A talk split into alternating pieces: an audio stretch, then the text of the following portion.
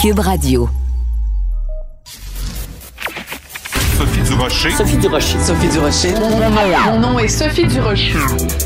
Sophie Durocher. Des opinions éclairantes qui font la différence. Cube Radio. Bonjour tout le monde, c'est Sophie Durocher. On est lundi le 24 août. J'espère que vous avez passé une bonne fin de semaine. Écoutez, c'est rendu une habitude maintenant. Chaque fin de semaine, il y a des manifestations anti-masques. Mais là, c'était plus précis. Là, C'était anti-masque obligatoire pour les enfants à partir de 10 ans. Euh, c'était à Québec, organisé par euh, Éric Duhem et, et, José Turmel. Écoutez, moi, j'ai regardé beaucoup de photos de la manifestation sur les médias sociaux et je regardais ce qui était écrit sur les affiches, sur les pancartes des gens euh, qui manifestaient. Et euh, il y a différentes pancartes qui m'ont interpellé. Comme par exemple, sur une des pancartes qu'il y avait à la manifestation, c'était écrit contre la dictature douce. Bon, déjà, premièrement, c'est un oxymore parce qu'une dictature peut pas être douce.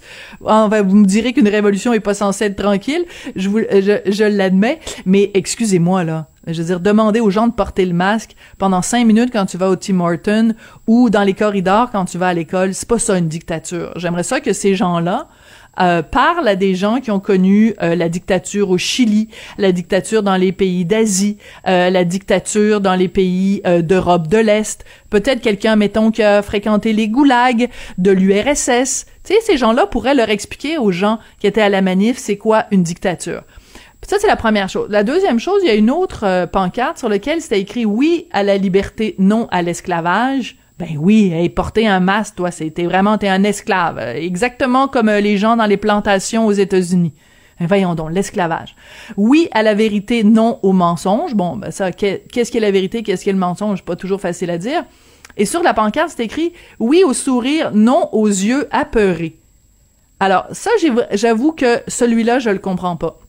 Vous êtes en train de me dire que si votre enfant doit porter le masque pour aller à l'école, il va le porter uniquement dans le corridor pour se rendre à sa classe. Une fois qu'il va être rendu en classe, là, qu'il va être assis à son pupitre, il va l'enlever le masque. On a l'impression que pour ces gens-là, le masque leur fait plus peur que le virus lui-même.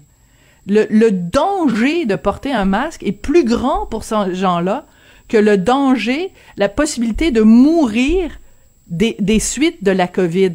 On a l'impression que l'ennemi masque est un ennemi plus épeurant, plus dangereux, plus grave à combattre que se battre contre la COVID. C'est absolument hallucinant. Puis une dernière chose que je voulais dire à propos de ces manifestations-là, je n'ai jamais trouvé que c'était une bonne idée de demander à des enfants de participer à des manifestations. Que ce soit manifester contre la loi 21, que ce soit manifester pour l'écologie, peu importe. N'instrumentalisez pas les enfants. Les enfants, ils ont aucune idée de quoi vous parlez. Les arguments que vous utilisez, les complots que vous dénoncez, les enfants ont aucune idée. Les enfants, ils vont dire ce que vous, vous leur dites. Et ils vont, vous suivre. Tu sais, il y avait des manifestations contre la loi 21, il y avait des enfants qui étaient là. Je suis sûre que tu aurais fait un sondage auprès des enfants, ils avaient aucune idée c'était quoi la loi 21. Mais ils allaient à la manifestation parce que papa et maman allaient à la manifestation. Ben, la même chose, les enfants qui sont allés euh, accompagner leurs parents à la manifestation contre les masques obligatoires pour les enfants de 10 ans. Comment vous pensez quel genre d'attitude ils vont avoir quand ils vont devoir commencer l'école puis porter le masque? Pensez-vous qu'ils vont le faire avec bonheur, joie et trépidation ou ils vont avoir l'impression justement de vivre dans une dictature et de vivre l'esclavage? Quand j'ai vu les pancartes pour cette manifestation-là, là, à Québec, contre le masque obligatoire pour les enfants, j'ai poussé un grand. Ben voyons donc. Sophie Durocher. Une femme distinguée qui distingue le vrai du faux. Vous écoutez Sophie Durocher. Et on adore ça quand il y a une série euh, qui euh, s'apprête à entrer en onde et que avant même son entrée en onde, ça crée la controverse. Écoutez, euh, c'est le cas avec Esquad 99. C'est une adaptation québécoise d'une série américaine qui s'intitule Brooklyn Nine-Nine et ça va prendre l'affiche sur Club Illico le 17 septembre. Mais depuis que la bande-annonce circule sur les médias sociaux, ça suscite déjà la controverse. Pourquoi? Parce qu'il y a une des actrices de la série américaine. Elle s'appelle Melissa Fumero. Elle est d'origine latine, latino, latina. Euh, elle a vu la bande-annonce québécoise et euh, déjà, elle est pas contente parce qu'elle dit comment ça se fait que deux des personnages qui, dans la version américaine, sont joués par des actrices latino, latina, comment ça se fait que dans la version québécoise, c'est des blanches? Euh, et euh, ben, elle est pas contente. Alors, est-ce que c'est une tempête dans un verre d'eau? On va en parler avec Jean-Michel Dufault, qui est notre chroniqueur du lundi. Bonjour. Bonjour Jean-Michel. Bonjour Sophie. Est-ce que c'est encore un cas où euh, on essaye d'appliquer au Québec une réalité américaine? Parce qu'on va se le dire, la population latino au Québec, même si elle est euh, importante, elle est certainement pas aussi importante qu'aux États-Unis. Alors, est-ce que c'est une tempête dans un verre d'eau, d'après toi?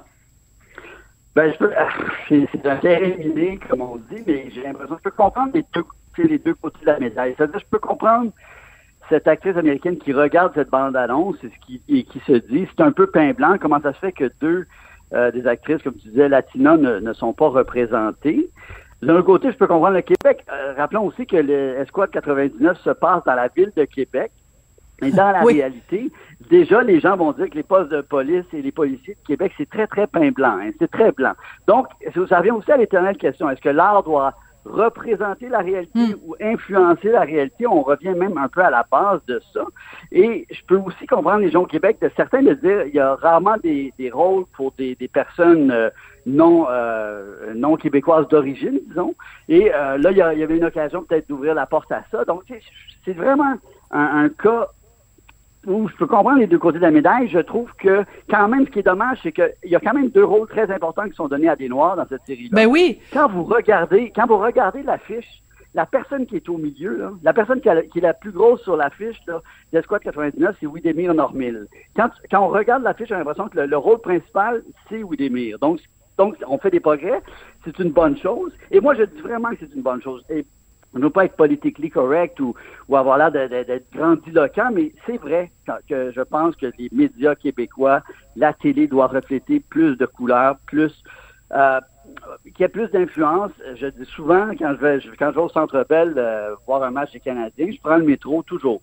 Et quand je prends le métro, je regarde dans mon wagon et je me compte comment il y a du monde de partout. Comment et, et à vos amis professeurs au primaire, au secondaire, les classes, la réalité maintenant, c'est qu'il y a des gens de partout, de toutes les couleurs, de tous les pays, et c'est ça la nouvelle réalité, et qu'elle elle doit être plus reflétée. Cela dit, comme je dis, il y a, ce couteau à, deux tranchants, c'est que Brooklyn 99 euh, est adapté au Québec. On veut qu'elle reflète le Québec. Et aussi, euh, c'est drôle parce que c'est ainsi j'écoute un très bon podcast sur une de mes séries américaines préférées qui est The Office. Mm-hmm. Je sais pas ce que tu connais avec Steve Carroll. Ben oui, tout à fait. britannique de, de Ricky, Gervais? ouais. Exactement. Et c'est des Américains qui avaient. C'est un, un, Américain, euh, Craig Daniels, qui était allé à Londres, qui avait vu cette série-là, qui avait dit c'est donc bon, j'aimerais ça l'adapter aux États-Unis. Même Merchant et, et Gervais étaient assez. Euh, ils n'y croyaient pas vraiment. Et euh, ils ont dit au final, quand tu écoutes le podcast, ils, ils, ont, ils, ont, ils ont réussi le pari parce qu'ils n'ont pas collé aux, premières choses. C'est-à-dire ils ont vraiment adapté The Office à la sauce américaine, en étant différent de The Office britannique. Et souvent dans des séries, quand on se colle trop à la série originale en voulant faire exactement ce que la série originale a fait, c'est là qu'on se trompe. Il faut québéciser, si on veut, cette série-là. Donc, c'est un truc très délicat. Moi, j'ai regardé la bande-annonce. C'est pas une série que je connais super bien, Brooklyn Nine-Nine. Je l'ai vu quelques fois. Je trouve que l'adaptation, elle a bien faite c'est plate pour des actrices comme Mylène euh, Mackay et Bianca Gervais parce que c'est déjà la, la controverse. C'est comme tu dis, ça me rappelle un peu ton texte, euh, ton bon texte que tu as fait sur Mignonne de Netflix. C'est-à-dire que maintenant, il y a des scandales avant, même que ça prenne l'affiche. Ben oui. Exactement. C'est ça. Mais c'est ça, tu mentionnes euh, Mylène euh, Mackay et Bianca Gervais parce que ce sont elles qui jouent les rôles des, des deux des deux policières. C'est quand même assez ordinaire quand t'es euh, une comédienne de te faire reprocher de pas avoir la bonne couleur de peau. Tu sais, en, fait, je, je, fais attention, je pèse mes mots, mais c'est un petit peu de la discrimination à l'envers. C'est comme si on disait, ben vous, vous avez pas le droit d'avoir ce rôle-là parce que vous avez pas la bonne couleur de peau. Et encore une fois, je le dis, le contexte aux États-Unis est pas le même. Les, États-Unis ont un contexte historique d'immigration massive d'Amérique latine. Et écoute, il y a des endroits aux États-Unis où c'est quasiment la langue officielle, c'est quasiment l'espagnol, parce qu'il y a vraiment une très forte proportion de, de, de gens qui sont originaires euh, d'Amérique latine. C'est pas cette réalité-là au Québec, même s'il y a quand même pas mal de gens qui viennent euh, d'Amérique latine. Puis on en a des représentants, tu sais, je veux dire Sébastien Diaz, Alexandra Diaz, c'est quand même des gens qui ont des rôles super importants à la télévision et dans les médias euh, québécois. Mais moi, j'ai des amis qui travaillent en production et ça revient toujours à la même chose. Et Lucie Robitaille, qui est directrice de casting, l'avait déjà dit dans une entrevue à Radio-Canada. Le problème, c'est que même si dans nos séries, on écrit des rôles pour des gens de différentes euh, minorités visibles, minorités ethniques. Il n'y a pas encore au Québec, ça va venir à un moment donné, mais il n'y a pas encore au Québec un bassin énorme de comédiens pour jouer ces rôles-là. Puis l'exemple que je donne tout le temps, c'est dans l'excellente série Ces deux, euh, euh, ces gars-là, avec euh, Sugar Sammy et Simon Olivier Fecteau. Sugar Sammy, lui, il est d'origine indienne, mais à un moment donné, il fallait trouver des comédiens pour jouer son père et sa mère. Ben, ils ont trouvé personne au Québec. Ils sont obligés d'aller à Toronto pour trouver des comédiens de 50 ans, euh, un homme et une femme d'origine indienne. Je veux dire, il n'y a pas comme un bassin à l'UDA de 25 000 personnes d'origine indienne pour jouer dans cette série-là.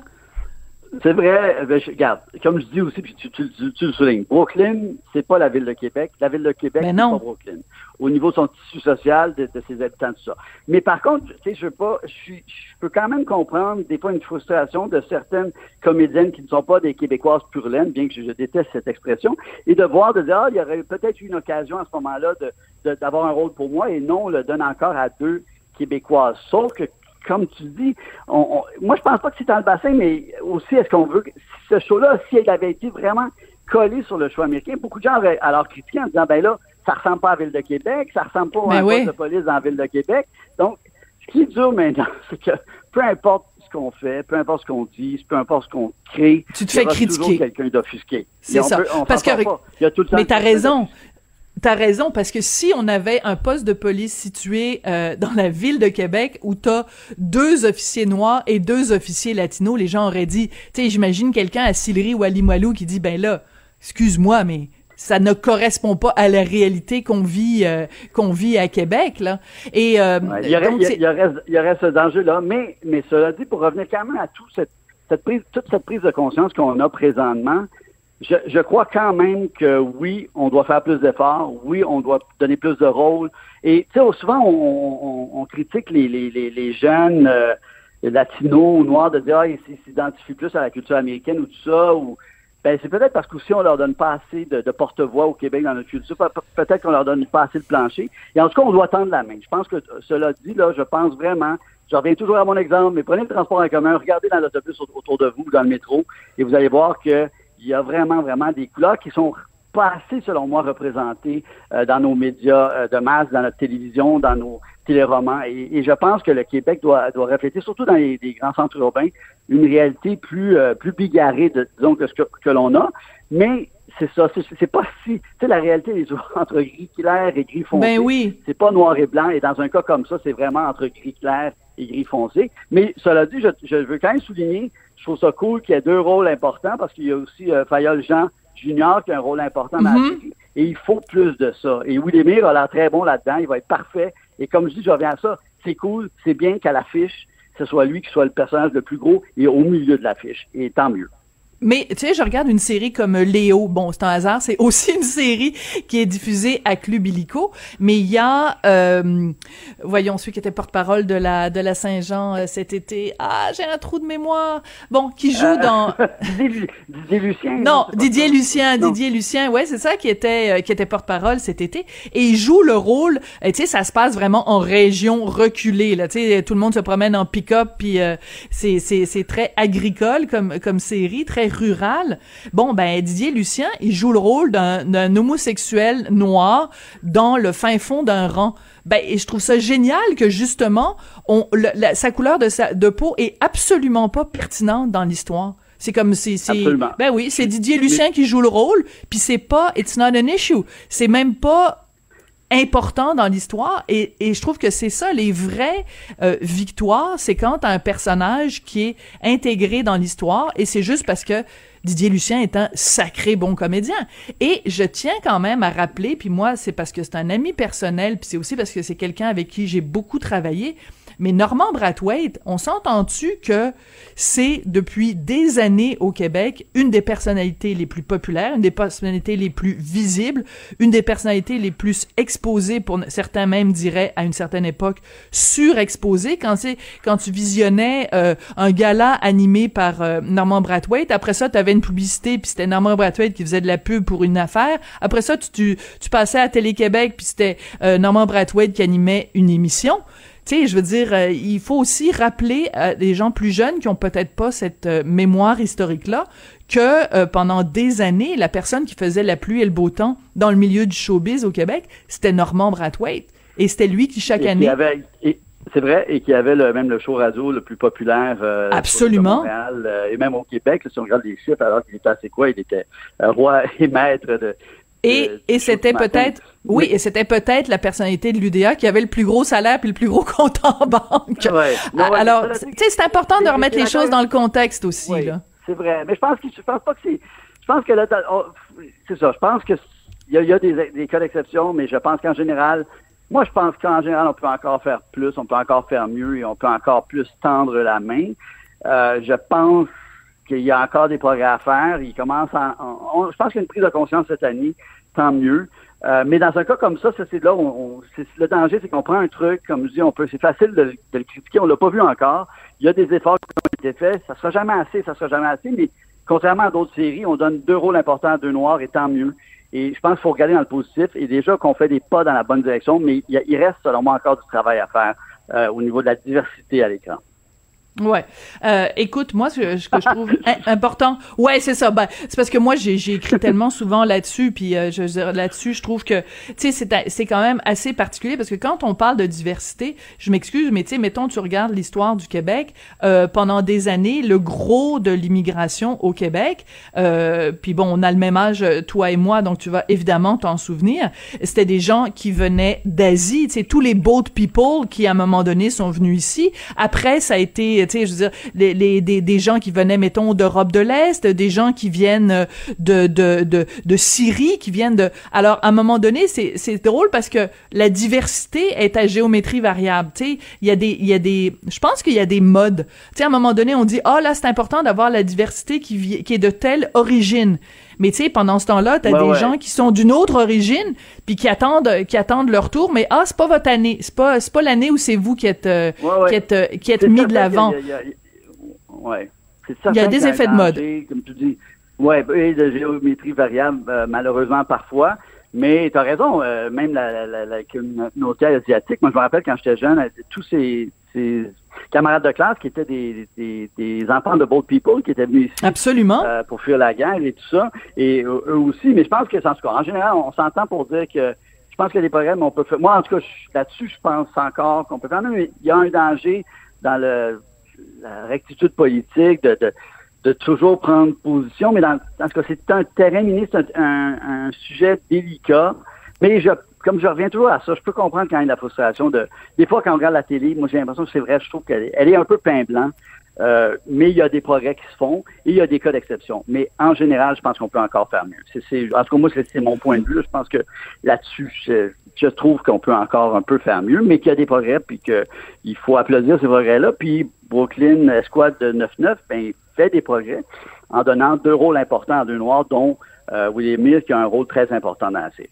Ouais, on va se quitter là-dessus, mais juste une dernière petite affaire parce que euh, il y a beaucoup de communautés culturelles euh, chez qui, euh, tu sais, des gens qui ont euh, qui sont venus ici pour donner une une meilleure chance à leurs enfants. Tu sais, beaucoup d'immigrants, mettons, économiques, des gens qui en arrachent puis qui se disent, moi, mes enfants, je vais leur payer la meilleure éducation parce que je veux qu'ils deviennent avocats, qu'ils deviennent médecins, qu'ils deviennent notaires, qu'ils deviennent pharmaciens. Puis quand leur enfant leur dit, ben moi, j'aimerais ça être comédien les parents sont vraiment pas contents et n'encouragent pas ça. Donc, il y a aussi ça dont il faut tenir compte. Quand, quand je disais tout à l'heure, il n'y a pas nécessairement aussi dans, dans, dans, certaines communautés un énorme bassin de comédiens de, de certaines origines euh, culturelles. C'est aussi parce que dans leur euh, culture, c'est pas du tout valorisé d'être comédien. Euh, c'est valorisé de, faire des jobs super payantes avec des parents qui sont vraiment, tu sais, qui ont pris trois jobs pour arriver à payer des études à leurs enfants, puis ils ont pas envie que leurs enfants deviennent comédiens parce que c'est une job de saltimbanque. Alors, on va se quitter là-dessus. Mais écoute, Jean-Michel, ça a été une...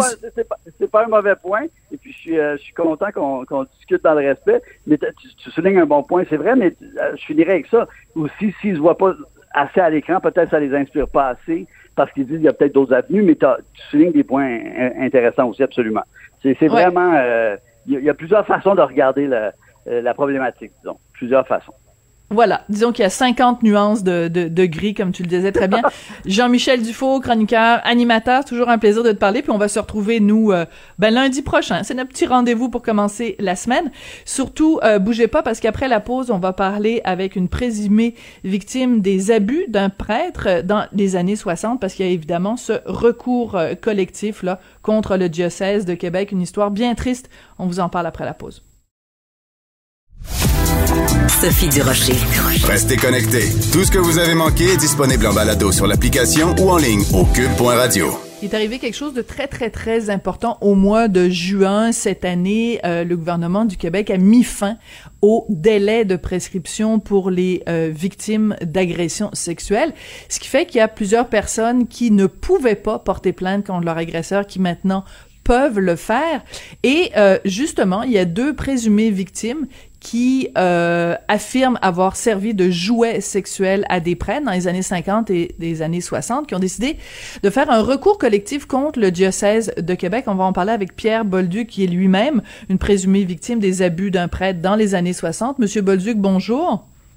Bonjour, madame. Monsieur Bolduc, d'abord, merci euh, d'accepter de nous parler. Je sais que c'est pas toujours euh, facile de parler de ces choses-là parce que ça fait revivre des traumatismes que vous avez vécus. Donc, je voudrais d'abord commencer par vous remercier de, prendre la parole euh, aujourd'hui avec nous. Pourquoi c'était important pour vous que ce délai de prescription-là tombe et que vous fassiez des actions contre le diocèse de Québec? Ben, regardez, premièrement, euh, ça fait dix ans que je travaille là-dessus avec M. Roger Lessard et d'autres personnes. Euh, on a, j'ai fait une, euh, une, euh, voyons, une, euh, une, plainte au protecteur du citoyen en 2016, en novembre 2016, et le rapport est sorti en décembre 2017. Et euh, parce que ça nous empêchait de, on s'est, euh, je m'étais adressé au, au, diocèse à une époque pour rencontrer, faire partie du euh, comité euh, conseil pour euh, accueillir les victimes et tout et tout. Et ça a été un flop monumental. On m'a reçu avec un avocat à, à mon insu. Je l'ai ah, demandé ouais. quelques fois. Je l'ai demandé quelques fois le nom et les fonctions des, des deux personnes qu'on allait rencontrer. Et euh, on nous a caché euh, la fonction d'une de ces personnes qui était un avocat en recours collectif spécialisé. Fait que donc, euh, on servirait de bord, puis là, ben, faut, euh, faut regarder pour le délai de prescription qui était, qui a été mis à, il a passé de 3 à 30 ans. Puis à 30 ans, même à 30 ans, on était exclus, moi et M. Bégin. Donc, il faut faire tomber cette, cette loi-là. Et à force de travailler puis puis tout ça, bon, ben, euh, la, euh, la coalition Avenir Québec a, statué là-dessus et a éliminé euh, sans, sans, délai de date ce fameux délai qui nous permet maintenant de lancer une action collective contre le diocèse de Québec qui, à l'époque, on sait très bien, protégeait les prêtres et tout et tout. Qu'est-ce qu'il faisait le diocèse? Quand euh, quand le diocèse était au courant qu'il y avait euh, des cas comme ça d'agression sur des enfants C'était quoi la réaction du diocèse à l'époque dans les années 50, 60 ben, à l'époque, je crois qu'il disait bon ben euh, il est brûlé là, il agresse des enfants là, on va le changer de place. Pour qu'il y en agressé ailleurs. Ben, on l'envoie d'une autre paroisse en lui disant fais attention puis tout ça. Mais euh, c'était c'était redondant, ça s'est fait à grandeur du monde d'ailleurs, les, les, les procès le prouvent un peu partout et les commissions royales d'enquête aussi. Fait que euh, c'était le modus operandi de l'époque et ils l'avouent eux autres mêmes qu'ils savaient pas quoi faire. Ils, ils déplaçaient leur, euh, leur prêtre. Donc, il faut se rappeler qu'on retourne dans mon cas, c'est en 1969. Donc, euh, comme on le dit ce week-end, euh, le clergé était hyper puissant, il était partout. Mm. Fait que euh, on a, euh, on pouvait pas à l'époque, en tout cas, c'était très difficile de porter plainte et de poursuivre le, le diocèse, voir si Monsieur le curé ferait des, des choses semblables. C'est pratiquement impossible. Hmm. C'est un nom ça. visible, ça fait que. Parce que c'est peut-être nous- difficile pour des gens plus jeunes qui nous écoutent et qui n'ont pas connu cette époque-là où l'Église catholique avait vraiment une mainmise partout. Le curé, c'était c'était la personne la plus importante dans la paroisse. Là, on ne remettait pas en question quoi que ce soit. Vous, quand vous avez été euh, agressé, en avez-vous parlé à vos parents, à, à vos Regardez. amis? À l'époque, euh, euh, quand curé-là est arrivé dans la paroisse, il s'est mis à, il s'occupait beaucoup, des, il, il allait patiner, il jouait au tennis, tout ça, puis les gens de la paroisse disaient, enfin, un curé qui s'occupe de nos jeunes. Ouais, il s'occupe en effet des jeunes. pas ouais. à, à quel point, tu sais, c'est, c'est, euh, c'était, c'était infernal tout ça. Puis en Mm. plus, on se faisait dire, c'est de ta faute, je peux pas te résister, t'es, t'es trop fin, t'es trop beau, euh, c'est, notre secret, faut pas t'en parler. C'est ça qu'on vous a Fait dit, que, vous, Monsieur euh, Bolduc? Absolument. Fait que, euh, tu sais, c'était, euh, c'était l'omerta totale. Et à un moment donné, j'en ai eu assez. J'ai dit, j'y vais plus. J'ai dit à ma mère, j'ai dit, j'y vais plus, puis tout ça. Elle a dit, OK, vas-y plus. C'est tout. Ça l'a arrêté là. Il, il venait me chercher à la maison, tu sais. Fait que, c'est ça. Quand un, quand un enfant est agressé, euh, a sa première expérience sexuelle à 12 ans, Hmm. euh, puis on parle d'une euh, une, une agression assez tordue, là, je ne mettrai pas de détails, mais euh, imaginez que ça fait quand on grandit à l'adolescence, puis Hmm. euh, les, les relations avec autrui, avec les, les filles, puis tout ça, c'est complètement fucké.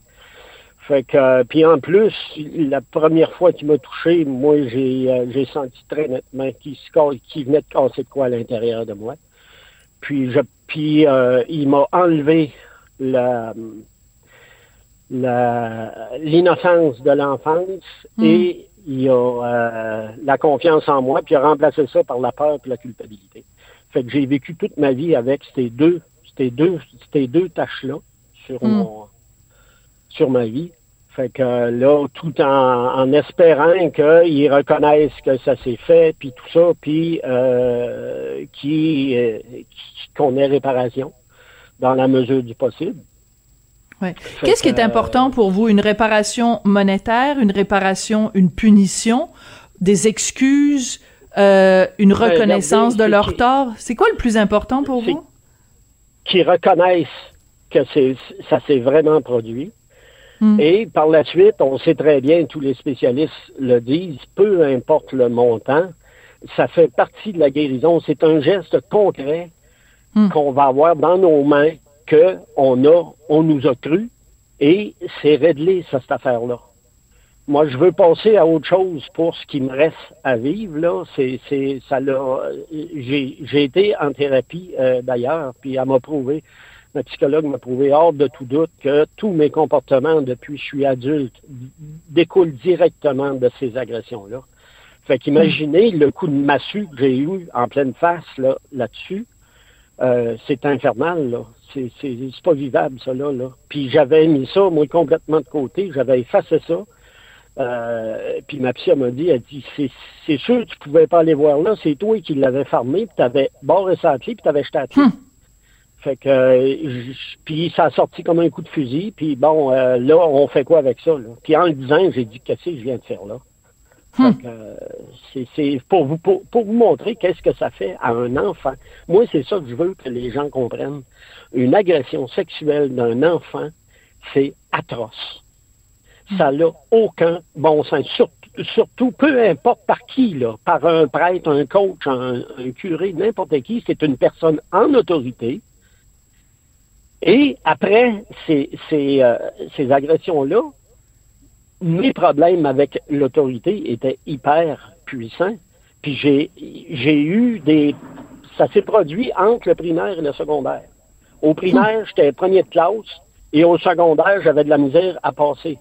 J'ai brisé un votre problème vie. de béga- C'est ça. J'ai, j'ai euh, développé un problème de bégaiement qui est toujours là d'ailleurs quand je suis nerveux. J'ai de la misère. Faut que je pense à tous les mots que je, que je vais dire parce que j'accroche encore quand je suis très nerveux. Fait que, imaginez, c'est épouvantable ce que ça fait.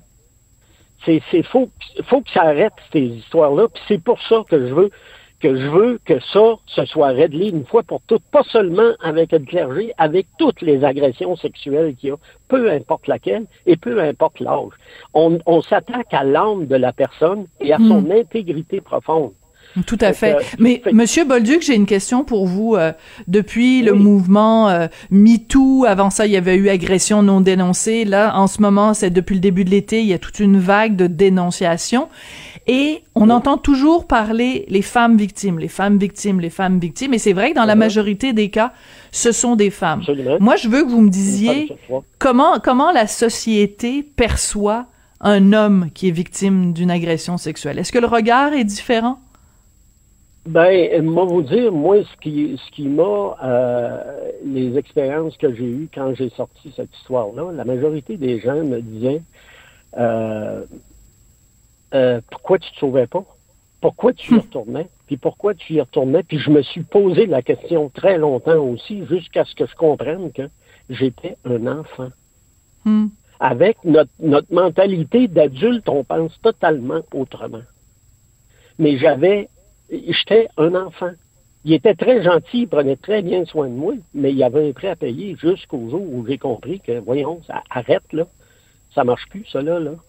Tu sais, puis il y a, certaines personnes qui, nous, qui nous disaient aussi, c'est de l'argent que tu veux, c'est de la... Ok, Oui, je pense que c'est ça. Je vais te mettre en situation. Toi, tu as, un enfant, un petit garçon de 11-12 ans ou un petit-fils de 11-12 ans, oui. Bon, je pars six mois pour l'Europe. Je le prends, je l'amène avec moi. Je fais ce que je veux. Inquiète-toi pas, je vais te le ramener. Mets un prix sur ça. Combien ça vaut? Combien tu demandes? Excellente 30 question. Tu sais, c'est, pas une question d'argent. Hmm. C'est sûr que ça fait partie de la guérison. Autre exemple, tu sais, si je rentre dans votre maison avec mon, mon auto, je brise la galerie au grand complet, puis tout ça, vous allez me dire, vous allez réparer, Ben oui. vrai? Mais bien là, sûr. On brise des vies, puis il faudrait s'en, s'en tirer avec rien. Voyons donc, c'est un non-sens. Mais je, je vous, vous disiez tout à l'heure, Monsieur Bolduc, que des fois, quand vous êtes nerveux, vous avez de la difficulté euh, à vous exprimer, que les mots euh, ont de la difficulté à venir, puis ça, ça se bouscule, puis que vous vous mettez à bégayer. Mais je remarque une chose, Oui. c'est que depuis qu'on se parle, les mots vous viennent euh, facilement parce que vous avez justement cette, cette volonté-là d'obtenir euh, réparation. Et je peux vous le dire, Monsieur Bolduc, moi, je vous admire énormément. Je trouve que vous avez un courage extraordinaire parce que quand notre vie est brisée comme ça, de trouver euh, les mots pour le dire, de trouver le, le courage d'en parler, vraiment, le- je- vous m'impressionnez beaucoup, Monsieur Bolduc, euh, Ben, parce que Regardez, oui. Ça Non, mais parce m'étonne, euh, ça m'étonne moi-même de, de, de mon débit d'allocution. Je reste, je reste surpris parfois quand je, je m'en porte, puis là, ça déboule tout seul. J'ai même pas besoin d'y penser. ouais. Mais c'est, il y a, il y a une certaine époque, c'était, affreux. Là. Mes, mes proches pourraient vous, euh, vous le dire. Ouais. Monsieur Bolduc, si euh, vous aviez, euh, si on avait à, à, à- à l'émission ici à Cube, si on avait, ou si vous aviez devant vous euh, quelqu'un du diocèse de Québec, ou qu'est-ce que vous aimeriez leur dire? Qu'est-ce que vous aimeriez leur dire dans le blanc des yeux? Oh, savez-vous, arrêtez, arrêtez ça. Arrêtez tout ça, puis s'il vous plaît, réglez les dons le problème. Admettez, puis faites face à la musique. C'est Hmm. tout. Un peu d'empathie qu'on demande les victimes. Soyez empathiques. Si c'est pour aller au procès, garde, d'après moi, ça va être un- une autre forme d'agression parce que je vais être appelé à témoigner, puis je suis Mm. prêt à y aller. C'est pas ça, là. Je suis rendu où je suis rendu. Je me suis battu pour le délai de prescription. On l'a eu, on, a gagné. Il reste cette bataille-là. Je le sais qu'elle va être grosse si on va au procès. Ça, j'en suis convaincu. J'ai jamais été dans un procès, j'ai jamais été dans, dans boîte. Je, je sais un peu à quoi m'attendre, mais c'est une autre forme d'agression, à mon avis, à moi. Vous avez peur du... là, faut... Vous avez peur de l'interrogatoire? Il faut aller, faut aller vérifier, puis il faut, faut se mettre dans... Je sais que le fardeau de la preuve m'appartient, mm-hmm. mais on est plusieurs. Dans le village, j'en ai trouvé sept en cinq ans. Êtes-vous sérieux? Tout trouvé, là. Sept en cinq ans qui a été Donc, mais peut-être qu'il y en a plus, peut-être qu'il y, en a, plus. Hmm. Monsieur Bolduc? Parce qu'un agresseur, oui. Oui, non, mais allez-y, je veux surtout pas vous interrompre. C'est sûr qu'un euh, agresseur n'en fait jamais qu'une seule personne, une seule victime. Ça, c'est hmm. ça, on peut le vérifier partout euh, dans le monde. Puis depuis le début que j'ai sorti ça avec mon, mon copain euh, Roger Lessard, qui est un ami d'enfance, euh, c'est un ancien directeur. Il travaille, il travaille beaucoup là-dessus. On travaille mhm. en étroite collaboration, moi puis lui. Puis c'est c'est juste la reconnaissance comme partout, comme toutes les victimes d'ailleurs. Hmm. j'ai dit en fin de semaine que si mon agression se serait produite en Ontario, au Nouveau-Brunswick, en Allemagne ou n'importe où, les délais de prescription n'existent pas. Hmm. Fait qu'on a été retardé de au-delà de 10 ans pour demander réparation. Puis là, il faudrait rattendre encore pour euh, que le système de justice, puis c'est pas sûr qu'ils prennent pas le, recours euh, collectif. On l'a déposé, mais il faut qu'il soit accepté. Absolument. Ben, c'est ce qu'on vous souhaite. Autre attente. Ouais, mais ce qu'on vous souhaite, c'est que euh, justice soit rendue et en tout cas, je peux vous dire quelque chose. Votre témoignage est, très, euh, très impressionnant, très émouvant, puis je vous trouve euh, bien courageux dans tout ça. Donc, ben, bonne chance avec la suite des choses, Monsieur Bolduc. Merci, madame. C'est très gentil. Pierre Bolduc, donc présumé victime des abus d'un prêtre dans les années 60, donc euh, avec entre autres l'avocat Marc Bellemare, euh, et se lance donc dans cet euh, recours collectif contre le diocèse de Québec, une histoire bien triste qui malheureusement Écoutez, il y en a eu combien d'histoires comme ça partout au Québec dans les dans les paroisses à l'époque où justement la religion était vraiment omniprésente. On s'est débarrassé de la religion mais euh, les victimes, elles, sont encore là pour, euh, pour en témoigner. Après la pause, un tout autre sujet. On va parler de Guy Lafleur qui se lance dans le gin. Hmm, pas sûr que les gens qui font déjà du gin sont très contents de ça. On en parle après la pause. Sophie Durocher. Tout ce que vous venez d'entendre est déjà disponible en balado sur l'application ou en ligne au cube.radio. Et là là, ça joue fort dans les coins dans le domaine de l'alcool au Québec. On a appris tout récemment que Guy Lafleur avait l'intention de rien de moins que poivrer ses adversaires avec son gin québécois. Je me demande ce qu'en pense la compétition. On va en parler avec Nicolas Duvernois qui est entrepreneur, fondateur de Pure Vodka et de Romeo's Gin. Bonjour Nicolas. Salut Sophie, comment ça va? Ben moi ça va très bien. Euh, j'ai pensé à toi quand j'ai vu euh, cette nouvelle euh, dans le journal, le démon blond qui déjà faisait du vin et qui là se lance dans le gin et éventuellement la vodka. Est-ce que tu trouves que ça joue raide sur la glace pour utiliser une métaphore de hockey? Oui, ben, ben, je te dirais que ça, ça jouerait de sans spectateur pour prendre la, la nationale.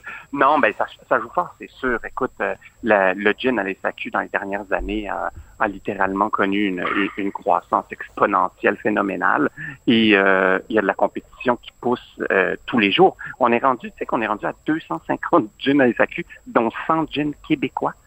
Hein? Donc, tu es en train de me dire que un petit peu moins que la moitié des gins vendus à la Société des alcools sont faits ici, alors qu'il y a quelques années seulement, il n'y en avait aucun. Mais écoute, avec Romeo Gin, nous, on était le deuxième gin. On a lancé un an après Ungava et ça fait juste cinq ans. Donc, en ah! cinq ans, l'industrie des spiritueux, notamment le gin, mais l'industrie des spiritueux, ben, tu sais, quand j'ai lancé Pure Vodka, j'étais tout seul. Puis aujourd'hui, il y a 80 producteurs. Donc, c'est fou la rapidité à, quel, à, laquelle cette industrie-là a pris son envol. Puis, puis son envol, pas euh, euh, vendre trois, quatre bouteilles. Là. Il y a plein de de, de, quand même des gros joueurs locaux. là. C'est super intéressant ce qui se passe sincèrement, mais ça devient de plus en plus difficile de faire sa place justement parce qu'il y en a autant. D'accord. Par contre, quand t'es quelqu'un qui s'appelle Guy Lafleur, le démon blond, tout le monde, toute génération confondue, connaît et apprécie Guy Lafleur. Euh, c'est pas la même chose que toi quand t'as commencé. T'étais un parfait inconnu. Écoute, t'étais préposé aux bénéficiaires. euh, tu travaillais, tu nettoyais les planchers à Sainte-Justine. Oui. là. Alors, c'est pas du tout. On parle pas du tout de la même euh, de la même chose. Est-ce que Non. ça suffit d'avoir un grand nom, un nom connu pour faire vendre un produit? Non, euh, c'est sûr que ça aide, ça, ça facilite le fait qu'on on parle du produit. euh, la preuve, euh, ben, on est en train d'en parler aujourd'hui. Oui. Mais c'est sûr qu'il faut que le, le produit soit délicieux. J'ai pas encore goûté là, Euh, donc je remets pas ça en question. Il faut que le produit soit délicieux. Il faut surtout euh, ne pas lâcher le clou en guillemets. Tu sais, Le marketing, vendre un produit, c'est taper sur le même clou en permanence. Hein? Euh, Nike, là, euh, ils, ont, ils ont pas arrêté de dire depuis 30 ans, hein, sauter, courir, bouger. Ben, ils, ils, ils disent en, en permanence, euh, jour et nuit, tout le temps, sur les réseaux sociaux, dans leur pub, à la télé. Et puis, il, il faut que le message passe en permanence. Mais là, avec la compétition, puis surtout avec l'aspect de nouveauté, le, le, le, le problème, c'est que euh, on change euh, très rapidement de produit. Hein. Euh, Mm. Le client euh, va acheter le, le gin de, de Guy Lafleur, puis demain, il va avoir un nouveau gin qui va sortir des îles de la Madeleine. On va l'acheter, puis après de, de, de Matane, puis après de... Donc, c'est difficile de garder ton client.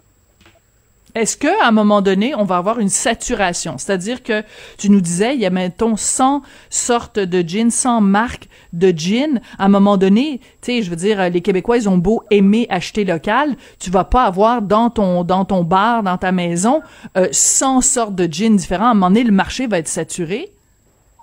Ben c'est sûr que tu sais, c'est ce qui peut arriver aussi avec un peu ce qui s'est arrivé avec euh, la microbrasserie où il y a, je crois qu'il y a plus de C'est vrai, c'est un bon parallèle, ouais.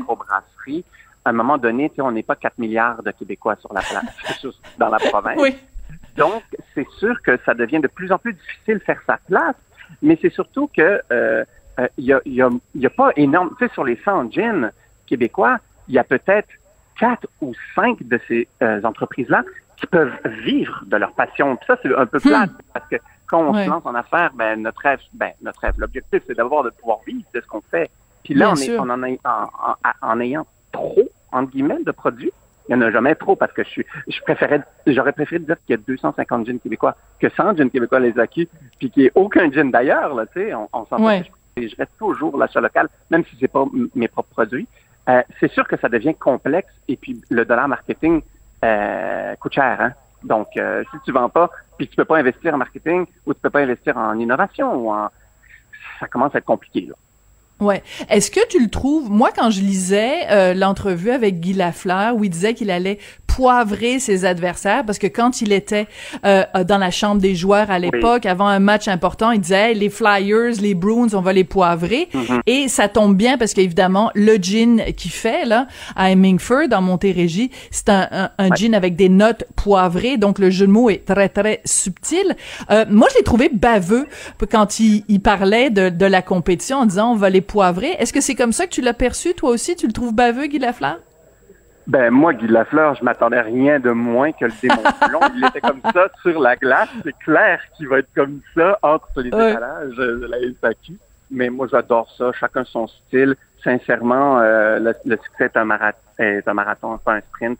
J'ai hâte de voir. euh, on, on se fera un steak aux trois poivres dans un an et puis on, euh, on regardera où il en est. Mais j'espère sincèrement qu'il parlait de la compétition étant les gins de l'étranger parce que faut pas que les, les, les- nouveaux producteurs et les producteurs actuels de produits québécois pensent que un autre produit québécois, c'est un compétiteur. Ça serait une grave erreur de faire ça. Le Ah oui? compétiteur, c'est le gin d'Angleterre. Ben oui, parce qu'on est tous dans... Écoute, c'est une famille ici, là. On est tous dans la même petite province francophone en Amérique du Nord. Euh, si on commence à s'entretuer entre, nous- entre nous, ben là, euh, on n'a on a, on a plus aucune chance de réussite.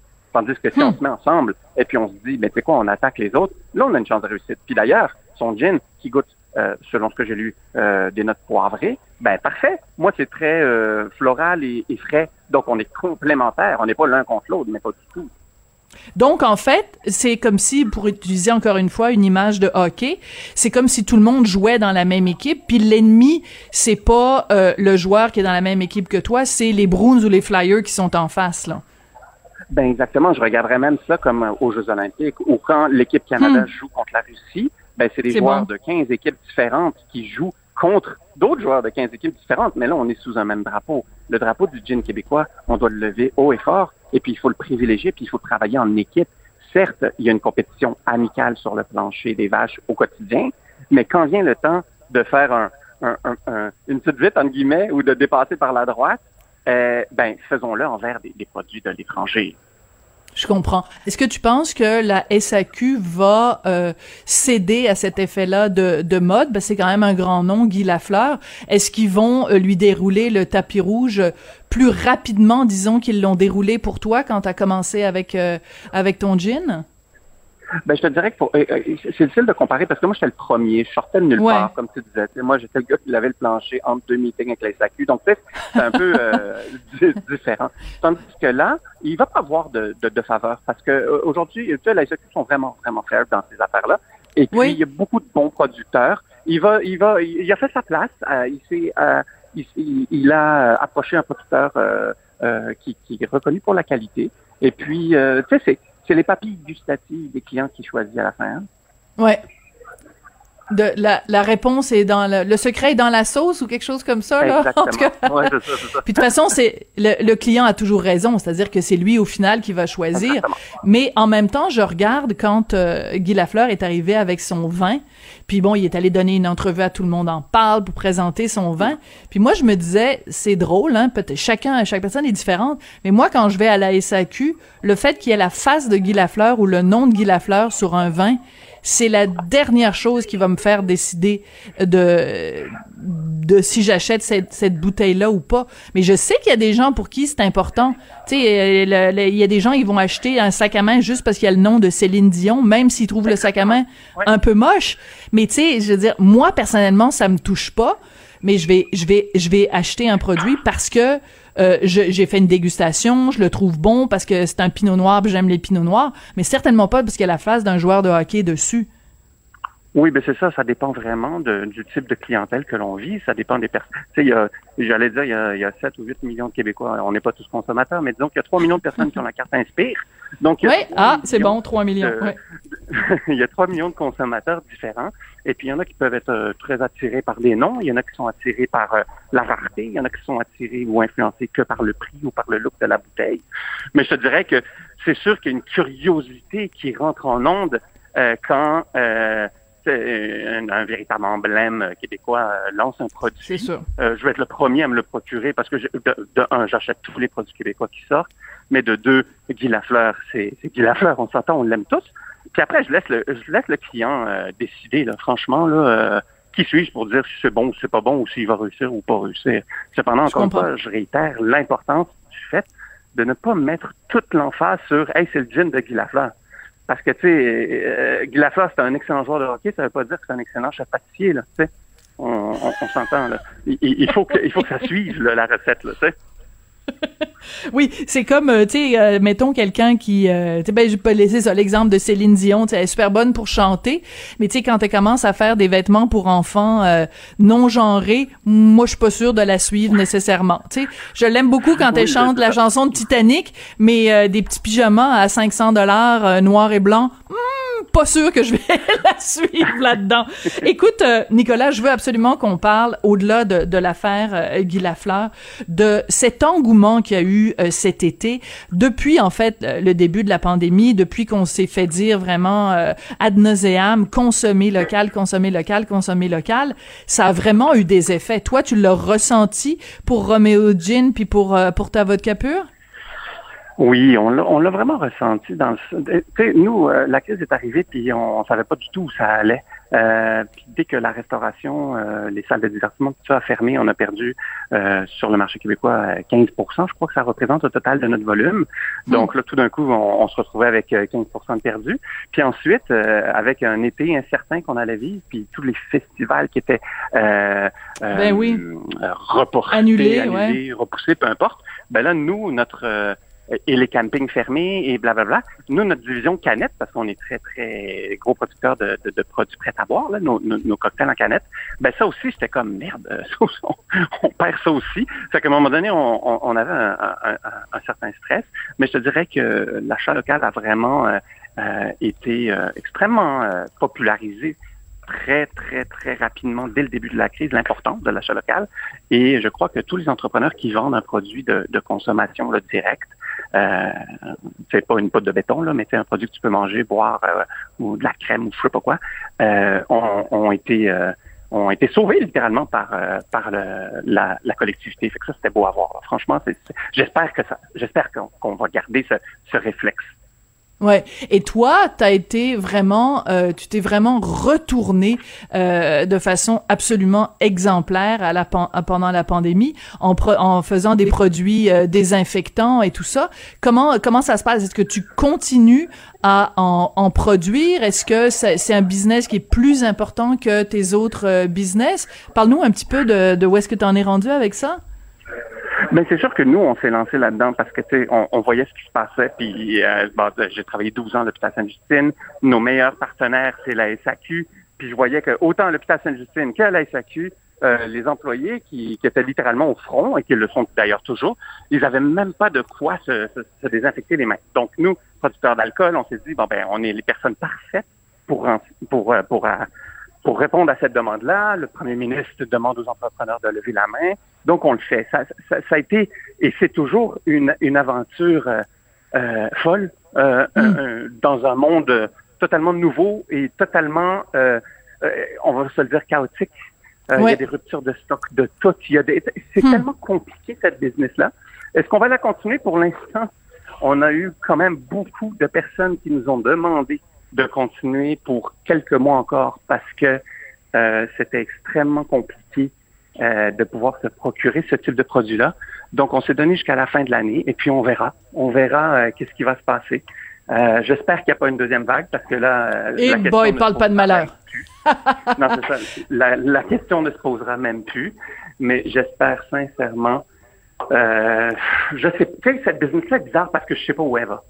Ouais. Ben écoute, on, on... entrepreneur puis dire j'ai aucun plan, ben j'en ai pas de plan. Le plan, ben, prochain, au prochain appel. Ben écoute, c'est comme ça, c'est comme ça que va la vie à cette ère de, de, de Covid. En effet, c'est vraiment difficile d'avoir un plan. de toute façon, même si t'en avais un, il faudrait que tu le déchires à toutes les deux semaines parce que la la, ben, la vie la vie t'amènerait ailleurs. Écoute, j'en profite pour te féliciter. Troisième bébé, si je me trompe pas? Oui, oui. Merci de repeupler, de repeupler le Québec, Nicolas. Écoute, ah, merci, c'était très généreux. Ah oui, écoute, là, vraiment, à toi tout seul, ben toi, à ta blonde aussi, a quand même un tout petit peu contribué. Ben oui, surtout elle, les trois bébés c'est. C'est, c'est formidable. Puis en plus, le bébé de l'entreprise. Écoute, Nicolas, merci beaucoup d'être venu euh, nous parler euh, de tout ça. Nicolas Duvernois, donc, est entrepreneur, fondateur de Pure Vodka et Romeo's Gin. Puis c'est comme ça que se termine l'émission.